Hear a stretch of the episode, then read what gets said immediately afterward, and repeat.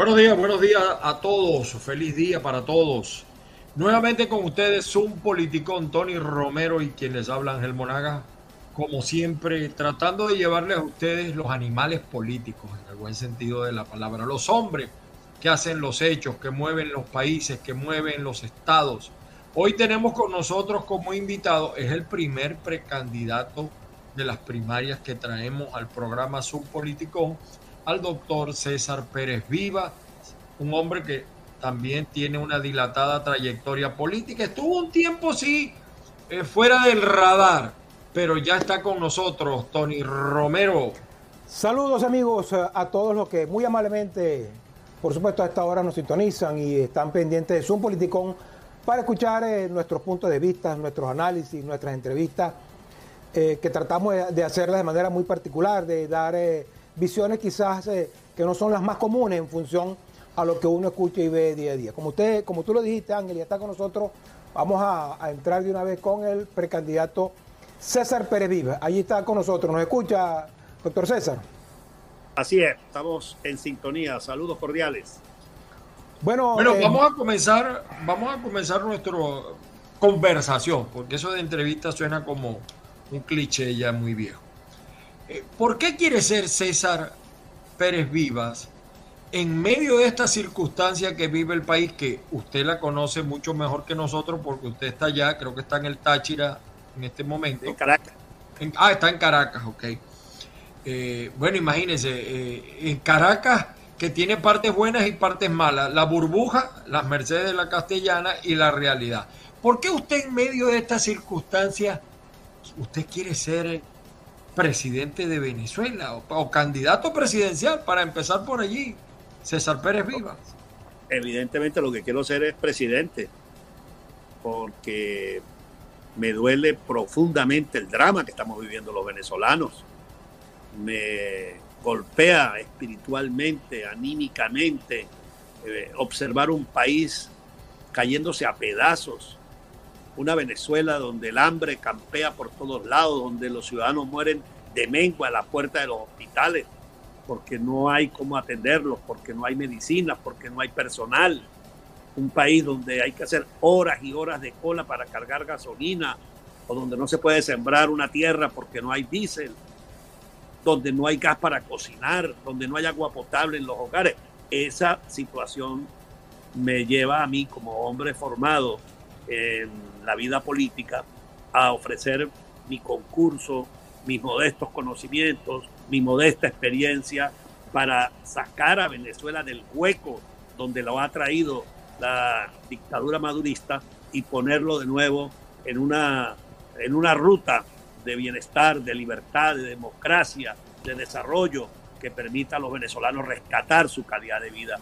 De modo que quiero ser presidente porque me siento en condiciones de conducir una transición, de unir al país y de poner a Venezuela en marcha de nuevo hacia el futuro. Usted está más o menos como aquella frase, Ángel, eh, doctor César, con mayor respeto.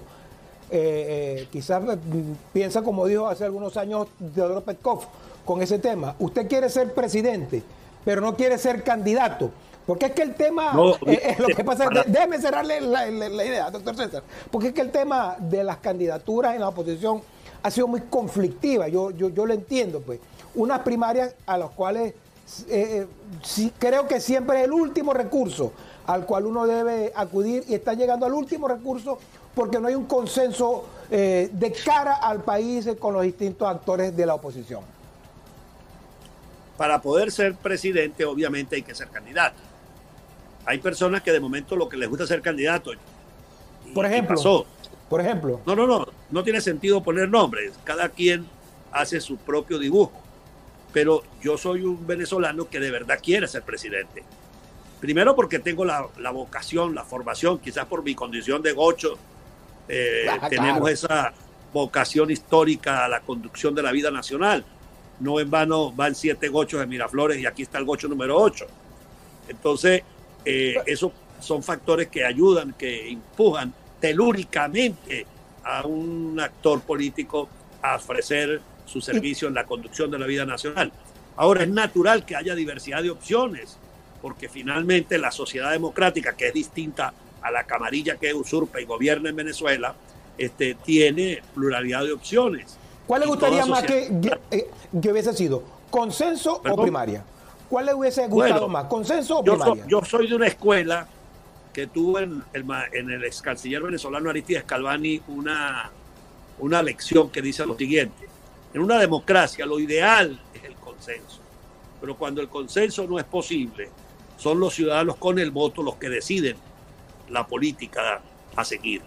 Entonces, si usted me dice en teoría, eh, digamos, en el deber ser, un consenso eh, sería lo ideal, pero aquí hay, por una parte, aspiraciones legítimas de actores democráticos que han luchado, que aspiran a conducir la vida del país, y también están eh, posturas no legítimas de actores que son de alguna manera colaboradores de la dictadura que pretenden confundir a la gente y eso impide que se pueda hablar de una candidatura de consenso. Por lo tanto, es importante la primaria porque el ciudadano va a poder escoger la, el liderazgo que quiere que lo represente frente a Maduro en las elecciones del próximo año.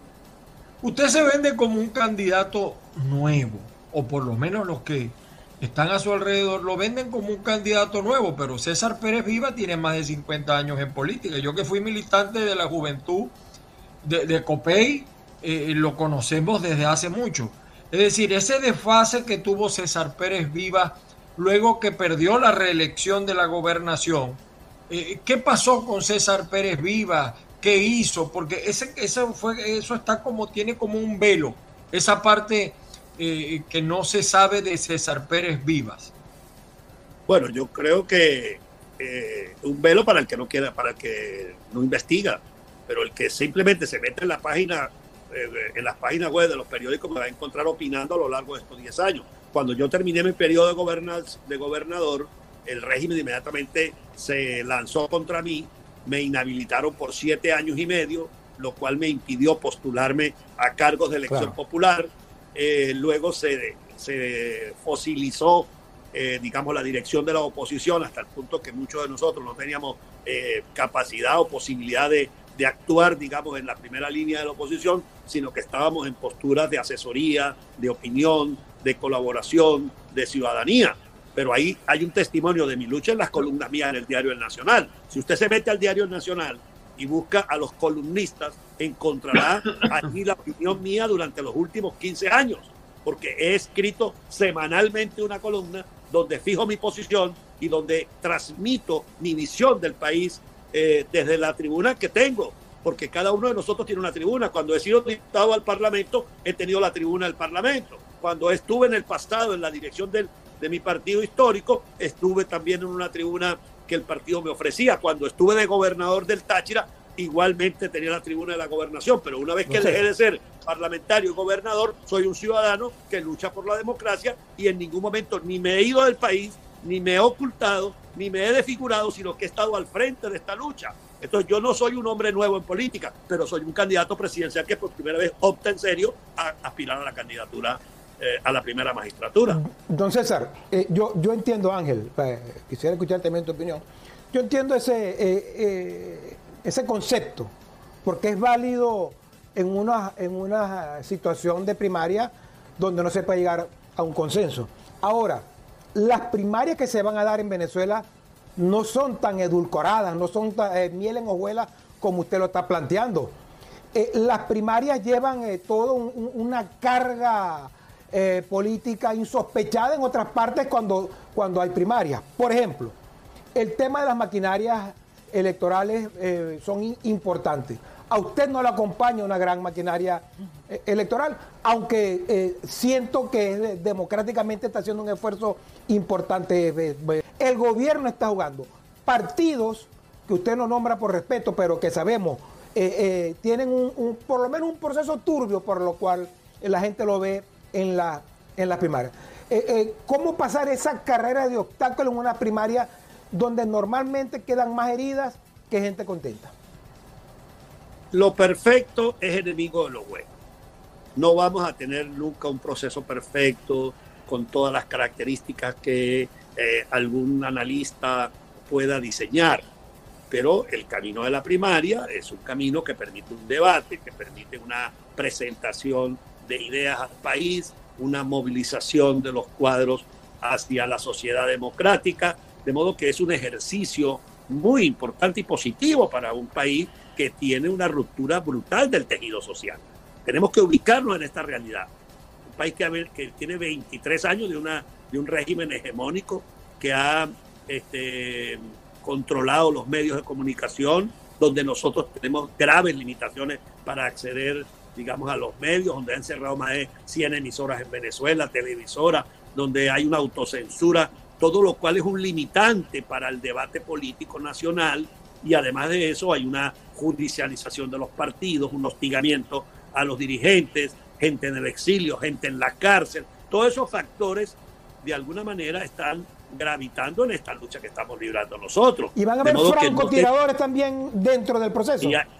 hay, francotiradores, el gobierno juega con todo esto. ¿Cuál es el miedo de decirlo Además, ¿por qué no los nombran con nombre y apellido? ¿Por qué ningún candidato los nombra? Lo importante es que hay una oportunidad para que la sociedad democrática se exprese. Y le quiero expresar, le quiero comunicar que nosotros estamos librando este esfuerzo desde la ciudadanía. ¿Hay algún partido que pueda, o algún sector político que pueda exhibir una maquinaria, una organización, como fuimos nosotros en el pasado, los partidos históricos? Yo vengo de ser secretario nacional juvenil de COPEI, secretario general nacional de COPEI. Tuvimos un partido en una situación realmente orgánica de anclaje en todo el país. Eso hoy en día los partidos ya no están en las mismas condiciones porque precisamente una de las tareas de la dictadura es romper ese tejido social y han trabajado intensamente usando el poder, usando los recursos para afectar esa, esa institucionalidad, esas estructuras. Y no solamente con los partidos, con los sindicatos, con los gremios, con la ONG. Por eso estamos en una situación autoritaria. Entonces yo no creo que podamos eh, considerar como una situación eh, que le quita brillo a la primaria el hecho de que nosotros estemos desde una organización ciudadana donde contamos con la ayuda de dirigentes de diversas corrientes del pensamiento político compitiendo por unas elecciones primarias. Y bueno, el, vamos a tener un candidato unitario que lo va a escoger la gente, lo cual no quiere decir que vamos a tener candidato único, porque ya hay eh, actores políticos anunciando que no van a ir a las primarias, que ya son candidatos desde ahora hasta el 2024, que es precisamente el juego que Maduro está articulando para transmitir la idea de que no hay candidato unitario. Pero, pero, pero, fue lo que ocurrió en Barinas. En Barinas hubo un candidato unitario y por otro lado hubo dos candidatos presentados por el gobierno, inclusive con las tarjetas de todos los partidos conocidos, y sin embargo la gente votó por la unidad. Bueno, lo que, sí, lo que yo, yo lo entiendo, candidato, y, y fíjese que se dan situaciones, en el caso de Capriles, eh, parece que le estuviera siguiendo los pasos a Caldera, otra candidatura más. En el caso de María Corina, mm, bueno, ha sido constante, ¿no? nunca ha sido eh, candidata, ¿no? Pero, por ejemplo, hay una cosa que yo fue, candidata a las primarias del 2012. A las primarias. Sí, exacto, perdón, es verdad, a las primarias. Le van a permitir participar, César, al conde del Guácharo, que por muchos está ligado a factores del gobierno, pero no le permiten participar a otros candidatos llamados por Henry Ramos Alacrane. O sea, eso yo no lo entiendo. El conde hay muchas cosas que no ha explicado, que no ha dicho. No me queda claro que él sea opositor. Entonces yo veo que estas primarias no solamente es de la oposición, son unas primarias para todo el que se quiera lanzar, porque si participa el conde, no hay motivos para que no participe, por ejemplo, Bernabé Gutiérrez o, el mismo Claudio u otro, porque eh, tanto se dice de uno como de otro. ¿Cuál es? Nosotros quisiéramos conversar incluso con el señor Casal, porque eso no lo han dejado claro ante la comunidad que, que es la que va a votar. Fíjate que yo he sido constante en sostener la tesis de unas primarias abiertas e inclusivas. Todo aquel que de verdad tenga el compromiso honesto de luchar para la salida de Maduro y que suscriba un compromiso respecto de unas políticas fundamentales que participe. Eh, entonces el señor Bernabé Gutiérrez envía una carta donde dice que no va a participar y que no autoriza el uso de las siglas del Partido Acción Democrática en las primarias. Ahora bien, yo creo que la Comisión de Primaria tampoco puede convertirse en juez, porque él es árbitro, no es un juez, es un árbitro si el señor este, Benjamín Rauseo ha expresado su disposición a participar, eh, pues que participe y que sean los ciudadanos los que evalúen su... Ha sido una persona comprometida en la defensa de los derechos humanos, ha entregado su tiempo, su esfuerzo a la defensa de la democracia, a los sectores que han sido golpeados por el régimen autoritario. Bueno, los ciudadanos lo van a juzgar. Su propuesta es una propuesta que convence al país, los ciudadanos lo van a juzgar. Entonces, bueno, tenemos que confiar en el ciudadano. Entonces, porque si no sería entonces una, una primaria donde se da derecho a admisión, solamente entra el que quiero que yo quiero que sea candidato, no, que entre todos y que la gente sea la que decida, porque al final... Y los debates, y, los debates como usted dice, ¿no? Por supuesto. Los debates que se van a dar. El debate va a permitir contrastar las ideas y las formas de comportamiento de cada uno de nosotros. Que, que por cierto, por cierto, César, usted ha sido, yo creo que el único candidato que ha presentado propuestas, incluida María Corina, eh, porque María Corina habla del Estado liberal, pero no dice cómo, porque usted es uno de los pocos candidatos que ha presentado propuestas programáticas acerca de qué se debe hacer en el país para salir de la crisis. Efectivamente, yo tengo un sueño de país, un proyecto democrático nuevo para la nueva etapa del país, para el siglo XXI, sobre un modelo de Estado democrático y de economía de mercado claramente definido con temas concretos a desarrollar en la transición. Y soy el candidato que puede garantizar la unión de todos los sectores, porque precisamente he venido desarrollando a lo largo de estos últimos años una tarea política de diálogo con todos. No he estado en el debate eh, desgastante que han tenido otros actores políticos que se han conflictado unos con otros. Yo tengo la fortuna de que tengo una línea abierta de diálogo que puedo integrar a toda la sociedad democrática y conducir lo que debe ser un proceso de transición para sacar a Venezuela de la dictadura y de la pobreza, la miseria, a la democracia y al desarrollo económico, encauzarlo para que nuevo, para que vuelva la alternativa o la alternabilidad democrática en el país y el país vuelva a recuperar entonces lo que venía siendo una vida civilizada y democrática que se perdió con la llegada de la revolución al poder. Don César, dos preguntas en una. Uno, ¿confía usted en el señor Casal y el grupo eh, que está organizando esto y va hasta el final con ellos? Por supuesto, yo ah, no tengo ni una sola razón hoy para dudar de la buena voluntad y de la buena disposición de esa comisión y yo considero al doctor Casal como un ciudadano distinguido, honorable, que merece la confianza de, de, la sociedad democrática para que saque adelante este proceso. Una pregunta, casi la, la última que hago. Si usted gana, las elecciones en el 2024 y, usted gana, pero le proponen un trato de que eh, no puede ser, eh, que, o sea, usted renunciaría al triunfo para evitar una tragedia en el país? Pregunto. Pero para, si yo gano, tengo la obligación de cobrar, tengo la obligación de hacer valer el derecho de los ciudadanos expresado en las urnas. Y además me estoy presentando porque quiero conducir el país. Si la dictadura se, se cerrara o desconociera esa voluntad, tenemos la obligación de dar una lucha cívica y política para obligarlos a entregar el poder. Sería traicionar la, la, confianza de los ciudadanos decir que, le, que uno deja eso así como para evitar cualquier daño superior, porque yo creo que el daño más dramático... Ah, pero, perdóname, el daño más dramático... Lo digo, lo digo porque lo, digo porque eh, Capriles fue lo que dijo que en el 2013 ganó, claro. pero porque para evitar una tragedia en el país. entonces, son, tiempos, son circunstancias distintas. No es lo mismo el 2013 que el 2025, no es lo mismo, digamos, la correlación de fuerzas en la sociedad en aquellos tiempos y ahora. Hoy en día el país tiene una clara determinación de cambio. Hoy en día digamos, la, la, situación de la, de la cúpula roja es mucho más precaria, es mucho más débil, ahí está consumida por la corrupción, por las contradicciones internas y estoy seguro que la unión de toda la sociedad democrática, la determinación de cobrar eh, y de hacer valer la mayoría democrática hará que nosotros podamos conducir el país. Entonces, la, eh, ok, la gente no nos eh, perdonaría si no le tocamos actuar lo que actualmente está ocurriendo en el país con el tema de la corrupción. Si, uno hace una autopsia política sobre esto último que ocurre en PDVSA, esto da para mucho. usted es abogado, es en la parte mercantil, pero como abogado sabe que, que hay una disonancia jurídica allí, porque para algunos eh, analistas eh, políticos hay una pugna interna en el chavismo. Para otros hay, no es una pugna, es una purga que está haciendo el gobierno, yo lo decía, como, eh, como hacen todas las revoluciones, que son como el dios Saturno, que se comen a sus propios hijos para poder seguir viviendo.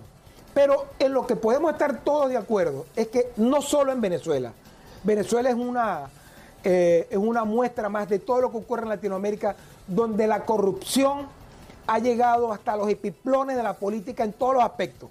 Cuando uno ve a un político, doctor César, y entiéndamelo por favor de, la mejor manera, uno, uno ve un político y ya uno sospecha, ya uno sospecha. Eh, eh, esa, esa, esa imagen que uno tiene de la política es esa. ¿Y cuál es su opinión sobre lo que está ocurriendo actualmente en PDVSA? Pregunto, ¿por qué el gobierno no ha eh, citado a Tarek el Aizami para, para esto? Porque este es un sistema eh, diseñado para la impunidad. y obviamente toda la estructura jurídica que se ha construido favorece esa impunidad. a la luz de la ley antibloqueo y a la luz de otras reglas, otras normas jurídicas dictadas por la revolución, es que se ha podido eh, desarrollar esta brutal, este brutal robo a la nación. Estamos frente a un problema político, claro que lo es.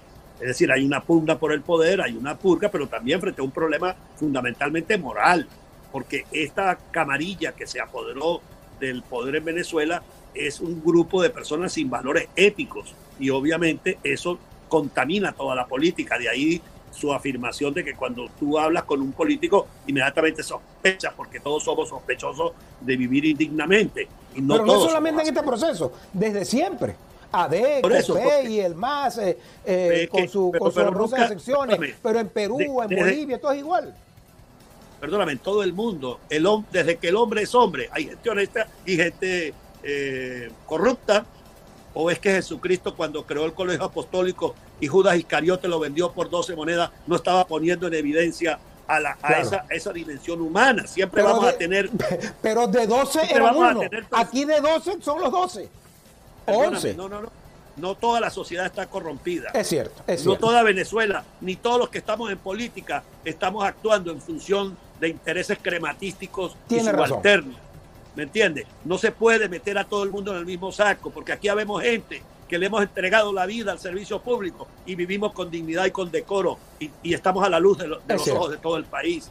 Entonces, hay unos cuantos que se han eh, metido en la política con el único objetivo de enriquecerse, con el único objetivo de satisfacer sus vanidades, sus apetencias de poder y de dinero, eh, sus eh, bajas pasiones. Fíjate lo que acaba de pasar con ese diputado socio de Tarea Leixamí, que tenía inclusive una, una conducta y tenía una, una un grupo de trata de blancas para el hedonismo, para la lujuria. O sea, son personas que carecen de, de valores privados, de ética privada, de ética personal. Y como decía un gran zuliano, José Rodríguez Iturbe, en su libro de la nueva política, donde no hay ética privada, no hay ética pública. Si usted a la persona que le va a entregar la representación y el poder no tiene una vida privada, una vida particular digna y decente, cuando esté en la función pública tampoco la va a tener. Entonces aquí hay que rescatar el sentido de la ética en la política, pero sobre todo hay que establecer un sistema de controles, de instituciones que le pongan freno, que sancionen los delitos, porque lo que ha pasado en estos años es que se desmanteló la poca institucionalidad que había. Aquí se destituyó a un presidente de la República porque usó 250 mil dólares de la partida secreta para atender a un gobierno extranjero como el de Nicaragua con Violeta Chamorro. Me refiero a Carlos Andrés Pérez. Claro. Por 250 mil dólares se le hizo un juicio, se le destituyó. Y aquí un solo personaje de la camarilla de Tarea Leizamí tenía 36 millones de dólares en su casa. Entonces aquí no hay, aquí no hay parámetros con los cuales juzgar eh, realmente el comportamiento de una sociedad si no tenemos instituciones que sean capaces de ponerle freno a esa natural inclinación de seres humanos a corromperse, a robar, a lujuriar, a tener una conducta contraria a la ética y a la moral de una ciudadanía. Por eso es que es fundamental una democracia donde haya libertad de prensa, donde se puedan ventilar públicamente los temas, aunque esos de momento puedan cometerse excesos como se cometían en el pasado, pero que haya ese debate abierto, que haya parlamento donde se controle, donde se eh, ventilen públicamente estos hechos. Hoy en día, lamentablemente, todo esto ha ocurrido porque es una dictadura cerrada, donde hay una censura permanente, donde hay un control de las instituciones y solamente se logra conocer esto porque hay una ruptura interna entre los eh, coaligados en la construcción o en el control del poder que termina purgando a uno de los actores y se conocen entonces los hechos que los están eh, con los cuales los están sacando de la esfera de poder. De modo que aquí no hay realmente una lucha por la, por la decencia administrativa, no hay una lucha por eh, la ética política, sino lo que hay es precisamente una vendetta entre actores que eh, en un momento determinado se juegan sucio entre ellos. No entregaron todo el dinero, este, se quedaron con parte del dinero que le correspondía probablemente a, otras, a otras instancias y por esa razón es que se conocen los hechos que estamos todos ah, valorando y viendo en estos tiempos. Ángel, tu comentario final. Sí, el comentario, compartimos la visión y por lo menos César ha sido un hombre que está padeciendo esa Venezuela que se cae a pedazos cosa que no podemos decir de todos los precandidatos en Venezuela ni de toda la oposición política en Venezuela. Venimos del desastre del gobierno interino, interino que todavía no rinde cuenta, no están claras las cuentas, pero eh, de verdad que estamos complacidos con César y cuando haya menos interrupciones del Internet, desarrollaremos nuevamente otra entrevista. Don César, como eh, mi pregunta final rápidamente, usted como abogado, ¿Cuál es eh, la condición que debería tener ahorita Tarek El Aizami? Como abogado le hago esa pregunta. Él debería estar sometido a investigación y en prisión por haber sido capturado infragante en la comisión de un hecho punible. Porque los hechos están claros, todos esos socios de él, todo ese equipo que depende de él, está capturado infragante y las pruebas las ha mostrado el propio gobierno, no hay razón para que el señor Tarek Isabí no esté también detenido. Pero lo sabemos y sabemos perfectamente que la cultura de Maduro ha sido la de premiar a todos los que han eh, robado y a los que han cometido delitos de lesa humanidad. Ahí tienes tú a Jesse Chacón, por ejemplo, que se llevó todos los reales del, tema eléctrico, pero es embajador de Maduro. Así y tú ves toda esta serie de personajes que manejaron Cadivi, todos están en el poder se llevaron más de 300 mil millones de dólares de Caribe. Aquí mucha gente se le olvidó eso. Se olvidó. Algo, que, quiera añadir. añadir que no le hayamos Bueno, que nosotros seguimos en esta lucha porque no tenemos otra opción que defender la democracia. Y lo que está planteado en Venezuela es unir a la sociedad democrática, crear una alternativa sólida, concurrir a las elecciones el próximo año y derrotar a Nicolás Maduro para iniciar la reconstrucción del país. Bueno, hasta una próxima oportunidad. Hasta luego. Perfecto.